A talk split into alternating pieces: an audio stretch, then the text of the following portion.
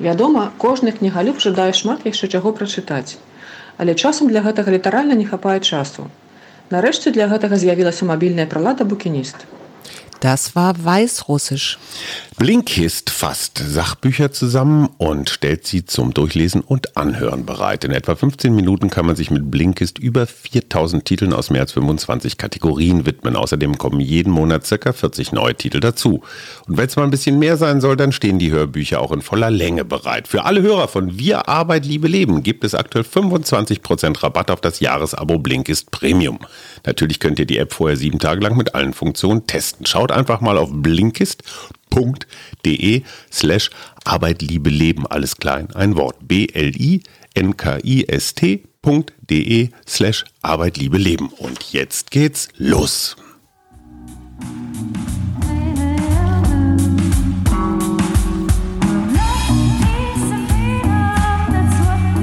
Wir, Arbeit, Leben, Liebe. der Mutmach-Podcast der Berliner Morgenpost. Hallo und schon ist wieder Montag. Hier ist der Mutmach-Podcast. Mein Name ist Suse Schumacher und mir gegenüber sitzt. Hajo Schumacher. Und wir hatten einen Leihhund dies Wochenende. Wie fandst du das? Mir hat das viel Spaß gemacht. Also wir sind ja auch viel draußen gewesen mit dem Hund und der war vor allen Dingen super gut erzogen. Ja. Also das ist mir wirklich aufgefallen. Ich dachte immer so, na, jetzt haben wir ihn von der Leine gelassen. Und jetzt kommen da irgendwelche anderen Hunde. Es hat ihn aber nicht interessiert und er ist auch mal sofort gekommen, wenn ich gerufen habe. Und wir haben drei Pfotenabdrücke auf unserem äh, orangenen Sofa. Naja, das warst du ja, weil du hast ihn ja auch ein bisschen verwöhnt, ne? Also Ich habe ihn nicht ich habe ja mit dir gefüttert. geschimpft. Ja, das stimmt. Doch, du hast aber am Frühstückstisch so ab und zu mal irgendwas das runterfallen lassen. Das ja, darf man nicht. Das ist aus Versehen, ist mir was ja, runtergefallen. natürlich, das wollte ich klar. wirklich Deswegen nicht. hast du es auch in der Hand behalten die ganze Zeit. Kannst du mir mal als Psychologin erklären, warum man, sobald ein Hund im Raum ist, anfängt albern zu sprechen? Ich habe immer gesagt, hey, hier, komm, lecker Fresschen. Fresschen, ich, ja. Ich habe nicht gesagt, hier ist dein Futter. Ich weiß nicht, was du für Vorerfahrungen mit Hunden hast. Ich habe nicht mit ihm so geredet. Du hast nicht so alberne. Nö. Es ist wie mit Kleinkindern, da macht man ja auch mal so Duzi Duzi. Ich finde an Hunden extrem unpraktisch, dass sie nicht alleine auf Toilette gehen können. Ja, stimmt. Das ist ja ein Freiheitsgewinn, den man bei Kindern hat, den Und hast bei du bei Katzen Hunden auch. nie. Die Ne? haben ja Katzenklos. Ja, aber es gibt keine Hundeklos in der Wohnung. Nee. Und ist das jetzt was für auf Dauer? Bist du jetzt Hunde Nicht in einer, Befürworter? nee, nicht in einer ähm, Wohnung, wie wir sie haben. Wenn ich draußen wohnen würde und ich könnte den mal rauslassen im Garten und so würde ich mir das vielleicht überlegen. Ja, dann finde ich es auch einfach schön, weil ich habe ja mit Iris vorher drüber geredet. Wir haben ja eine kleine Testrunde gemacht Mhm. mit dem Hund, wo wir auch gelernt haben, welche Befehle er so kennt. Ich habe übrigens die ersten Male Sitz und Platz verwechselt. Und ich habe dauernd immer Sitz zu ihm gesagt und er guckte mich aus großen Augen an. Dabei war Platz das richtige Wort. Ah. Auf jeden Fall sagte sie dann, ähm, dass sie auf jeden Fall beobachtet an sich selber, dass sie einfach viel, viel mehr draußen ist. Und das Mhm. ist ja grundsätzlich, ich glaube, es gibt auch so einen Hundeboom gerade. Ne? Also Ja, es haben sich sehr viele Leute Hunde angeschafft. Also dafür ist das sicherlich sinnvoll. Ich fand total interessant dein Lieblingsthema Perspektivwechsel. Als Nicht-Hundebesitzer guckt man ja immer so ein bisschen, naja, so zwischen Angeekelt. ja, wenn sie irgendwo hinmachen, angeekelt oder belustigt oder wie auch immer mit einer gewissen Arroganz auf Hundebesitzer. Wenn du selber einer bist, ich merke, wie der Blick sich manchmal senkt, wenn man das Gefühl hat, da kommen jetzt Hundehasser. Ja, du hattest Ich- ja auch die Beutelchen nicht mit. Die Geschichte ist in der Tat dramatisch. Ich habe den klassischen Anfängerfehler gemacht, keinen Beutel mitzunehmen. Und dann macht das Tier tatsächlich direkt vor den äh, Kinderspielplatz. Also wo ich normalerweise schon fast einen Dartsfall auf das Tier geworfen hätte als Nicht-Hundebesitzer. Ja. Und jetzt bin ich allerdings dann auf der Runde drei Stunden später nochmal mit Pappe hingegangen und habe es aufgesammelt. Äh, viel zu spät, aber immerhin. Es war ja das erste, das erste wirklich frühlingshafte Wochenende. Ich fand es total irre, wie die Kälte, wie der Winter so seine letzten Gefechte focht und gleichzeitig die Sonne schon so eine erste Kraft entwickelte. Es war so richtig schön, so Jahreszeiten auf der Kippe. Ne? Aber ich fand es auch anstrengend. Also ich habe gemerkt, ich bin doch ein bisschen groggy auch von diesem starken Temperaturschwankungen, ja. Wenn du in der letzten Woche noch was weiß ich, minus 10 Grad hier hattest und jetzt sind es plus 15, das finde ich für den Körper anstrengend. Und es gibt jetzt, habe ich mir sagen lassen, einen neuen Forschungsschwerpunkt tatsächlich mit Klimawandel und Gesundheit, mhm. weil du erinnerst dich, Herr Spahn hat ja auch erzählt, im August hast du viele Hitzetote inzwischen, ja, ja. Ne? wegen dem Klimawandel. So, alle Leute sind nach draußen und auf dem Winterfeldmarkt, hier so, ich sag mal, so ein Subzentrum in, in Schöneberg, waren tatsächlich vier Polizisten die ganze Zeit damit beschäftigt, den Leuten zu sagen, ihr dürft nicht zusammenstehen. Ja, in den Parks dürft, auch. Ihr dürft auch nicht in der Sonne sitzen. Das ja. ist eigentlich, darf man nur raus, um Besorgungen zu erledigen, Sport zu machen oder so wichtige Besuche. Ja, oder eben spazieren zu gehen. Ja, ja, klar, aber nicht Parks, stehen bleiben. Genau, in den Parks gab es hier auch, glaube ich, ziemlich viele Aufläufe mit Menschen. Und ich musste daran denken, im ersten Lockdown, da gab es doch mal dieses Treffen mit Freunden im Tiergarten mhm. äh, mit Abstand und Rotwein. Rot, Rotwein-Yoga, ja. Äh, das äh, wäre wahrscheinlich, äh, wenn wir Sport gemacht hätten, wäre es okay gewesen. Gleichzeitig haben wir eine Entwicklung, die mich etwas, auch wenn es ein Mutmach-Podcast ist, etwas mit Sorge erfüllt, weil die Zahlen gehen nicht weiter runter. Also ja. wenn man die Kurve der letzten Wochen und Monate gehabt hätte, müssten wir jetzt eigentlich unter 50 sein, aber wir sind jetzt wieder von 54 auf 56 hoch. Alles weist darauf hin, dass diese Mutante um sich greift, weil mhm. dieser R-Wert, also wie viel steckt einer an, deutlich steigt. Mhm. Und jetzt geht diese Woche gehen die Schulen wieder los. Das ist, äh, das ist heikel, oder? Ja, finde ich auch kann ich auch nicht weiter etwas zu sagen. Ich bin ähm, das Einzige, was ich vielleicht schön oder gut finde, auch wenn es noch keine richtigen Zahlen sind, die israelische Gesund, das israelische Gesundheitsministerium hat den BioNTech-Wirkstoff tatsächlich so eingeschätzt, dass er auch die Übertragung mhm. der Infektion verhindert. So knapp 90 Prozent, ne? Ja, also aber es sind Zahlen. eben keine wirklichen Zahlen bisher, ne? Das sind, äh, ist ein vorläufiger Bericht gewesen. Was mich am Wochenende am allermeisten gefreut hat, Eintracht Frankfurt hat den FC Bayern besiegt. Ich finde die Bayern ja schon, also auf der einen Seite sportlich allen Respekt, aber manchmal hat man doch das Gefühl, die schweben so über den Dingen. Ne? Also Corona mhm. hin oder her, wir spielen in Katar, was irgendwie so das hinterletzte Scheichtum ist, oder äh, Champions League muss auf jeden Fall stattfinden. Und es, diese Arroganz geht mir schon auch echt ganz schön auf die Nerven. Und mhm. insofern Hello, Eintracht Frankfurt, habt ihr gut gemacht. Ja. Was ich noch gelesen habe, war, dass der WHO-Chef von der Verteilung der COVID, des Covid-Impfstoffs gesagt hat, katastrophales moralisches Versagen. Tja. Und ja, jetzt wollte ich dich fragen, wenn du so Leut Länder hast wie China und Russland, die ihre Impfstoffe an die Partnerländer mhm. noch verteilen, oder wenn du so Zahlen hast äh, von zehn Staaten hatten Mitte Februar 75 Prozent der vorhandenen, des vorhandenen Impfstoffes verbraucht, während 130 Länder, das sind etwa 2,5 Millionen Einwohner, nicht geimpft waren. Äh, also so, dass zum Beispiel in Mexiko sterben im Moment ganz viele junge Ärzte und mhm. sind wohl auch schon fast 2500 Pflegekräfte gestorben. Ähm, und ich meine, fällt uns das nicht auf die Füße, wenn wir hier schön uns impfen, aber äh, eigentlich auch immer wieder neue Mutationen ins Land gebracht werden? Weil gerade dort, wo das Impfgeschehen sehr hoch ist, ist die Chance, dass, dass sich das Virus, dass das Virus mutiert halt auch höher. Ne? Ja, aber was ist globale Impfgerechtigkeit? Ich finde das wahnsinnig schwierig zu definieren. Das Interessante ist, was du zu Recht sagst, China und Russland machen tatsächlich eine Impfstoffdiplomatie. Mhm. Und das wird natürlich bei Ländern, die sich das vielleicht nicht so leisten können, wird das im Gedächtnis bleiben. Ne? So die Chinesen haben uns was abgegeben und die EU gibt uns nichts ab. Mhm. Auf der anderen Seite, guck mal, Israel ist jetzt fast durchgeimpft und alle Studien, die wir über die Impfstoffe bekommen, kommen aus Israel, mhm. weil die halt ihre ganzen Impfdaten äh, praktisch im Gegenzug zur Impfstofflieferung den Pharmakonzernen überlassen haben. Also vielleicht ist es auch ganz vernünftig, ein Land oder einen überschaubaren äh, Raum einmal durchzuimpfen und dann zu gucken, was wissen wir hinterher über die Impfstoffe. Ja. So, auf der anderen Seite, ich hatte in der Deutschen Welle darüber vorvergangene Woche eine Sendung, da sagte ein Vertreter, der Heinrich-Böll-Stiftung äh, in Bezug auf Afrika. Gerechtigkeit würde bedeuten, wenn wir erst alle alten Menschen durchimpfen und mhm. nicht nur die in deutschen Altenheimen, sondern auch die alten Menschen in Afrika. Ja. Und dann erst oder das medizinische Personal oder oder oder. Mhm. Das wäre eine globale Impfstoffgerechtigkeit. Ja.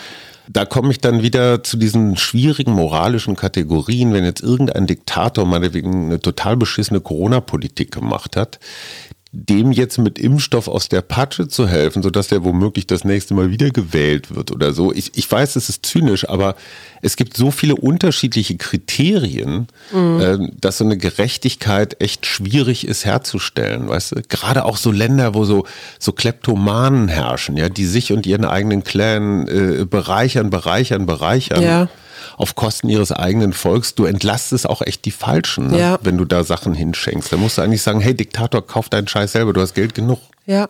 Ja, ich bin voll bei dir. Ich finde, es aber es ist letztendlich am Ende des Tages, egal ob du die Klimakrise hast, ob du jetzt die Pandemie hast, ob es darum geht, wie wir uns biologisch auch besser ernähren können, also einfach auch um den Bioflächenanteil zum Beispiel zu steigern weltweit und, und, und. Ja. Also, ne, Welthunger, versus Bioprodukte und weniger Völlig Fleisch richtig. und solche Sachen. Aber Bioprodukte brauchen mehr Platz, mehr Anbaufläche. Ja, ich, was würdest du sagen? Also die Bioprodukte haben ja tatsächlich im letzten Jahr einen höheren Umsatz von 15 bis 20 Prozent. Was denkst du, wie viel ist der Gesamtumsatz von Lebensmitteln in Deutschland gerade an, an Bioprodukten? Also wenn du das im Gesamt. In Prozenten oder in Millionen? Prozenten. Äh, der Anteil von Bioprodukten. Ich weiß jetzt nicht ganz genau, was die Definition von Bioprodukt ist. Also wenn irgendwelche Ketten äh, auf ihren Schinken Bio draufdrucken. Nee, dann das natürlich Das nicht, so sondern Biobauern äh, unterliegen ja sehr strengen Okay. Richtlinien, Äh, wie sie 12%. anbauen. Sechs Prozent. Ja, ja, also es ist ein echtes Luxusproblem. Ich würde gerne auf eine Studie kommen von Sir Partha Dasgupta, ein angesehener Umweltökonom der Universität Cambridge. Und der hat etwas sehr Schlaues erforscht. Der hat nämlich gesagt, nach Karl Marx, und das ist immer noch so die, ich sag mal, die Volkswirtschaftslehre, nach der wir alle äh, so denken, gibt Ja. es Arbeit und Kapital. Ne? Kapital, das ist der, ne, der Kapitalist, der halt Der auch die. Produktionsmittel hat, der die Firmen hat, der die Fließbänder hat. Und dann gibt es den armen Menschen, der nichts hat, der muss seine Arbeitskraft zur Verfügung Mhm. stellen. Und das Gupta sagt, das reicht nicht. In einer modernen Volkswirtschaft musst du Kapital, Arbeit und Natur zusammendenken. Ja. Weil nämlich alles das, was das Unternehmen oder vieles von dem, was das Unternehmen verbraucht, kommt aus der Natur. Mhm. Also indem ich zum Beispiel Boden schätze oder angebautes. Also du saugst Sachen aus der Natur raus und schmeißt hinterher deinen Müll wieder rein. Ja. Und er sagt, es muss eine Ökonomie der Artenvielfalt geben. Und er sagt, das ist total interessant. Er hat einen Untersuchungszeitraum zwischen 1992 2014, das sind so 22 Jahre. Das Sachkapital, also Geld, Vermögen hat sich verdoppelt in dieser Zeit. Ja, und die Natur hat sich um wie viel Die Natur, reduziert? das Naturkapital hat sich um minus 40 Prozent reduziert. Boah. Und das Humankapital im Sinne von Arbeitskraft hat sich ungefähr um 13 Prozent erhöht. Mhm. Und letztendlich ist das, glaube ich, ein magisches Dreieck. Es darf nicht in den Minusbereich Ja. kommen. Das würde automatisch bedeuten wahrscheinlich, dass das Sachkapital ein bisschen geringer wird. Mhm. Und es gibt einige Forscher, die sagen, das ist so eine Zeitenwende, wenn das jetzt endlich in die Volkswirtschaften einsickert, dass das ähm, Biokapital eben auch eine große Rolle spielt. Ich bin sofort dabei. Ich finde ja sowieso, dass wir viel zu dicht an die Natur ranrücken.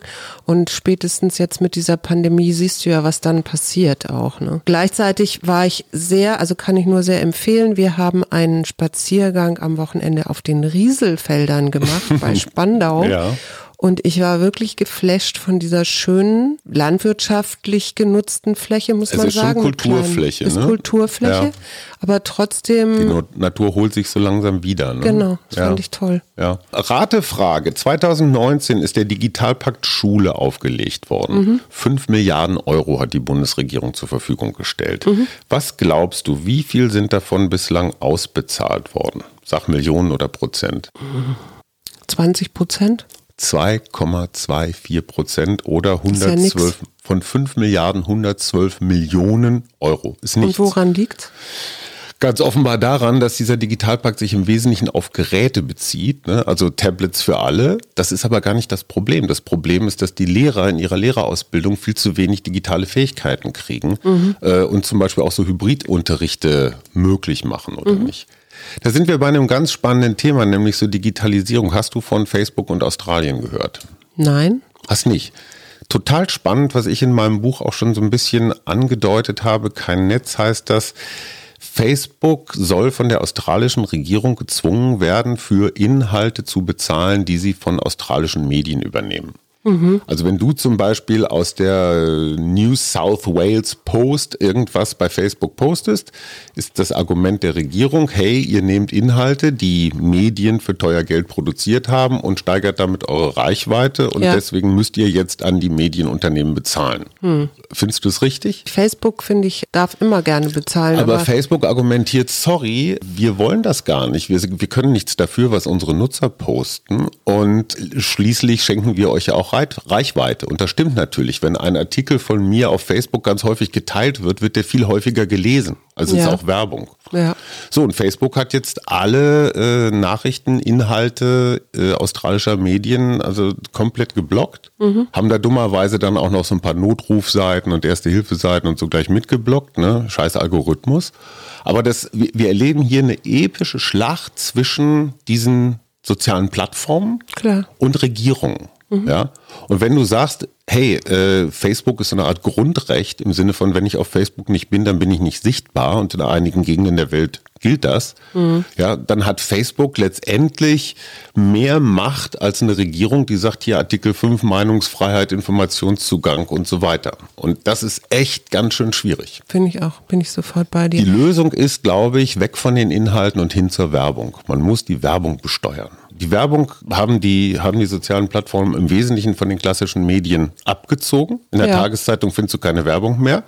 So, einfach eine Werbesteuer und das ist die einfachste aller Lösungen, denke ich. Übrigens Plattformen. Ich habe noch zwei kleine Hinweise für Familien, die ähm, Kinder haben und gerade vielleicht sehr stark unter Druck stehen. Es gibt von Kinder- und Jugendpsychologen von der Ruhr-Uni Bochum und der Philipps-Uni Marburg eine Initiative, die heißt Familie unter Druck.de, also Familie unter Druck in einem Wort.de. Und die hilft da mit Erklärvideos zum Beispiel, wie man mit psychischen Belastungen besser umgehen kann. Und dann gibt es noch ein zweites Portal, das heißt psychenet, auch in einem Wort.de. Da kannst du so Selbsttests machen zu Angststörungen, Depressionen, aber auch Trinkgewohnheiten. Also klar, wenn du so Symptome hast, dass du Schlafstörungen hast oder veränderte Appetit oder Gereiztheit auftritt oder eben auch Hoffnungslosigkeit oder langanhaltende Erschöpfung. Also wenn du so merkst, du hast da so eine Tendenz, dann auf jeden Fall könnte man darauf gehen und mal schauen. Wie heißt die Adresse? Sag nochmal. psychenet.de und dann spätestens dann sollte man vielleicht auch mal darüber nachdenken, sich Hilfe zu suchen. Das ist ja nichts Schlimmes. So wie man zum Arzt geht, kann man ja auch zum Psychologen gehen. Das passt sehr gut zu unserem Mittwoch-Experten Kai Lanz. Alle kennen ihn von Markus Lanz. Der hat ein Kinder- und Jugendlichen-Sorgentelefon. Äh, Das ist ein Chat, das ist kein Telefon. Entschuldigung, also alle elektronischen Wege, die es gibt und die junge Leute nutzen. Äh, Kai ist 19, er ist ja Start-Upper sozusagen und wird uns hier Mittwoch Rede und Antwort stehen. Das hat übrigens auch einen Sinn, der Chat, weil klar ist, wenn Jugendliche, die zu Hause sind, telefonieren müssen, kann ja alle mithören. Und es geht klar. ja gerade darum, dass das so ein bisschen anonymer ist. und der, die Jugendlichen auch ein niedrigschwelligeres Angebot bekommen, mhm. schwelliges, ein niedrigschwelliges Angebot bekommen, so dass sie dann mit dem Chat eben dort auch Psychologen und Sozialarbeiter und so treffen können, um ihre Probleme zu besprechen. Hast du, hast du den Kunst- oder Pornostreit von Gerhard Schröder mitgekriegt? Nee. Gerhard Schröder hat den staatlichen Museen äh, zu Berlin ein Interview gegeben ne, für, für so ein Video. Und in dem Video ging es auch äh, um, um Bilder äh, von Helmut Newton, also den großen Helmut Newton, Schwarz-Weiß-Fotograf. Und von dem gibt's ja so eine Serie Frauen nackt, aber mhm. also ich finde sehr unsexistisch, sondern sehr starke Frauen. Ja. Nudes heißen die, glaube ich. Und die wurden in diesem Video gezeigt und das Video wiederum wurde auf LinkedIn von Schröder geteilt. Und daraufhin hat LinkedIn gesagt, er möge das doch bitte runternehmen, weil das sei Pornografie. Mhm. Das zeigt auch wieder, dass die sozialen Netzwerke ihre ganz eigenen Kriterien haben. Du mhm. kannst jeden Verschwörungsscheiß, jedes Hakenkreuz, jeden Führersgeburtstag kannst du posten, aber wehe eine blanke Brust drehen sie durch. Mhm. Wusstest du übrigens, dass am Sonntag, also jetzt am 21. der internationale Tag der Muttersprachen war. Und weißt du, wie viele Sprachen überhaupt auf der Welt noch gesprochen werden? 600. 7000? Knapp. Aber es gibt eben auch 3800, die wirklich stark bedroht sind. Aber es ist wie Artenvielfalt, ne? Das ist wie Artenvielfalt, genau. Und da gibt es zum Beispiel, fand ich ganz interessant, in Thailand gibt es eine Sprache, ähm, da hast du mehr als 20 Ausdrücke für Gerüche. Mhm. Und das sind wohl auch sehr eigenständige Begriffe. Mhm. Oder im Amazonas hast du die Piraha. Das ist ein Gebiet, wo die Sprache ohne Vergangenheit und Zukunft auskommt. Also der, cool. das Grammatische ist nur im Jetzt. Mhm, das wäre ja was für dich, hier und jetzt wär, ja, Sprache. Ja, genau. Oder Bora in Kolumbien, die haben fast 70 Kategorien für Gegenstände, mhm. also das Beschreiben von Dingen, wobei da eben die Form wichtiger ist als, der Material, als das Material oder der Zweck. Interessant, ne? Sehr interessant. Spannend. Sag mal, wir haben völlig den Aschermittwoch äh, in seiner ganzen, auch christlichen Bedeutung als Beginn der Fastenzeit ignoriert. Ja. Und ich finde, in unserer letzten Wochenendfolge haben wir einen sehr interessanten Punkt gemacht, über den ich auch noch ein paar Mal nachgedacht habe. Dieses Ablenken von der Pandemie, mhm. das ist nichts Schlimmes, sondern mhm. es heißt einfach nur den Fokus, den Blick woanders hinlenken. Ja. Und äh, hast du irgendwas, was du fasten möchtest, worauf du verzichten möchtest bis Ostern? Ähm, also wir sind ja schon so ein bisschen am Fasten, ja. weil wir ja in der Woche zum Beispiel keinen Alkohol trinken. Ich glaube, ich könnte gut mal eine Weile auf Zucker verzichten. Mhm. Ich würde gerne Gewohnheiten fasten. Ich stelle fest, wenn ich zum Beispiel mich morgens an meinen Rechner setze, dass ich dann zuerst mal so eine halbe Stunde lang durchs Internet gucke und mhm. Mails gucke und mache. Und ich würde wahnsinnig gerne zuerst anfangen, Aufgaben zu erledigen, mhm. bevor ich dann so abdrifte. Oder abends zum Beispiel. Wir haben uns jetzt tatsächlich angewöhnt, was ich gar nicht so toll finde, abends nochmal irgendwie eine Serienfolge zu gucken. Ja. Und abends lesen. Das ist auch wieder eine Gewohnheit, die ich zurückerobern möchte. Also bitte erinnere mich dran, Gewohnheiten, Fasten ist mein mein guter Vorsatz. Mhm. Und was mhm. hast du dir für die Woche vorgenommen? Ich habe noch gerade was gefunden, was ich vergessen habe zu sagen. Mhm. Äh, zu diesem internationalen Tag der Muttersprache, ja. Mhm. Also äh, dort, wo du äh, Siedlernationen hast, mhm. also sowas, was ich USA oder mhm. Australien oder auch Kanada, mhm. da ist besonders viel Sprache verloren gegangen. Mhm. Und ähm, was passiert, wenn du, wenn eine Sprache verloren gegangen ist? Na, Was denkst du? Also der Wortschatz ist weg. Ist weg. Okay, ja. aber dass zum Beispiel auch Wissen über Nahrungsmittel mhm. oder Ökologie mhm. oder Pflanzen oder und natürlich auch die eigene Identität ist mhm. dann weg. Ne? Das mhm. fand ich ganz interessant. Und wir haben hier in Deutschland zwei Sprachen. Mit der einen kann ich noch so ein bisschen was anfangen, aber vielleicht mit der anderen du. Mhm. Und zwar ähm, steht auf der roten Liste das Niedersorbische. Also mhm. das, das ist, ist, ja hier, hier jetzt praktisch Cottbus. dicht und das Saterfriesische. Ja, Saterfriesisch. Meine Eltern kommen beide aus dem Saterland. Das ist so, ich sag mal, Großraum Oldenburg. Es ist noch nicht aus Friesland. Darauf legen die Saterländer großen Wert. Ja, und die haben so eine eigene Art des Platt. Ich könnte jetzt nicht sagen, was Saterfriesisch ist und was nicht. Es ist für mich immer so eine Mischung aus Holländisch, Englisch und ja, Friesisch. Mhm. verstehst du das, wenn die Ich so verstehe es ziemlich gut, ja. Ja. Sprechen kann ich es nicht. Doch so nach dem dritten Korn kann ich es auch ganz gut sprechen. Ich hatte ja mal einen Freund, dessen Mutter solche plattdeutschen Stücke gemacht hat für, die, für Radio Bremen und so. Also genau. Und sehr erfolgreich, Und ne? sehr Gibt's viele erfolgreich. Fans. Genau. Gut, also wir werden uns im Saterfriesischen üben für den Rest der Woche. Was hast du dir sonst noch vorgenommen?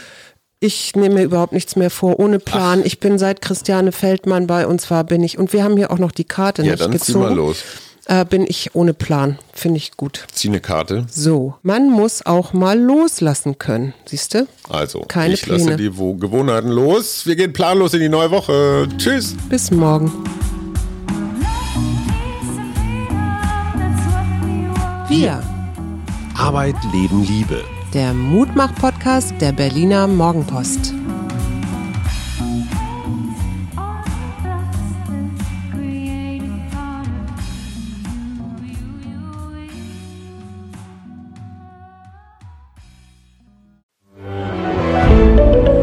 Ein Podcast von Funke.